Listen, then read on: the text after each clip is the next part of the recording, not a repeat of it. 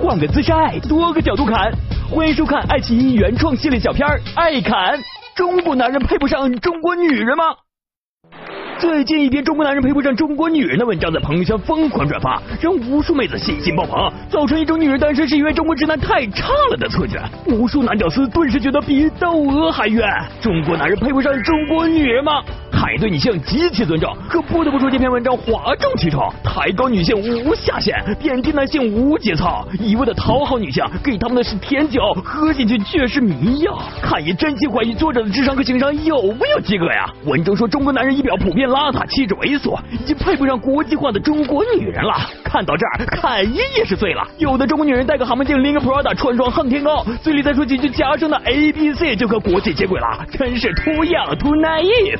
电视上老外看上去彬彬有礼，很多中国女人对他们充满幻想，满脑子都是都教授和贝克汉姆。可实际上呢，你想让老外上完床就得负责，负责就得结婚，结婚就得买房。姑娘还没睡醒吧？要让一个年轻老外买房，还不如直接阉了他。中国男人这方面就自觉多了，买房养老婆养孩子那是约定俗成的义务，赚了点钱就只顾穿衣打扮，这样的男人肯定被口水淹死了。所以要看爷我说呀，所谓的和国际接轨就是个伪命题，借助影视作品来幻想另一半多好，那是因为你把现实当成童话，把自己当成主角，可现实永远不如文艺作品那么美好。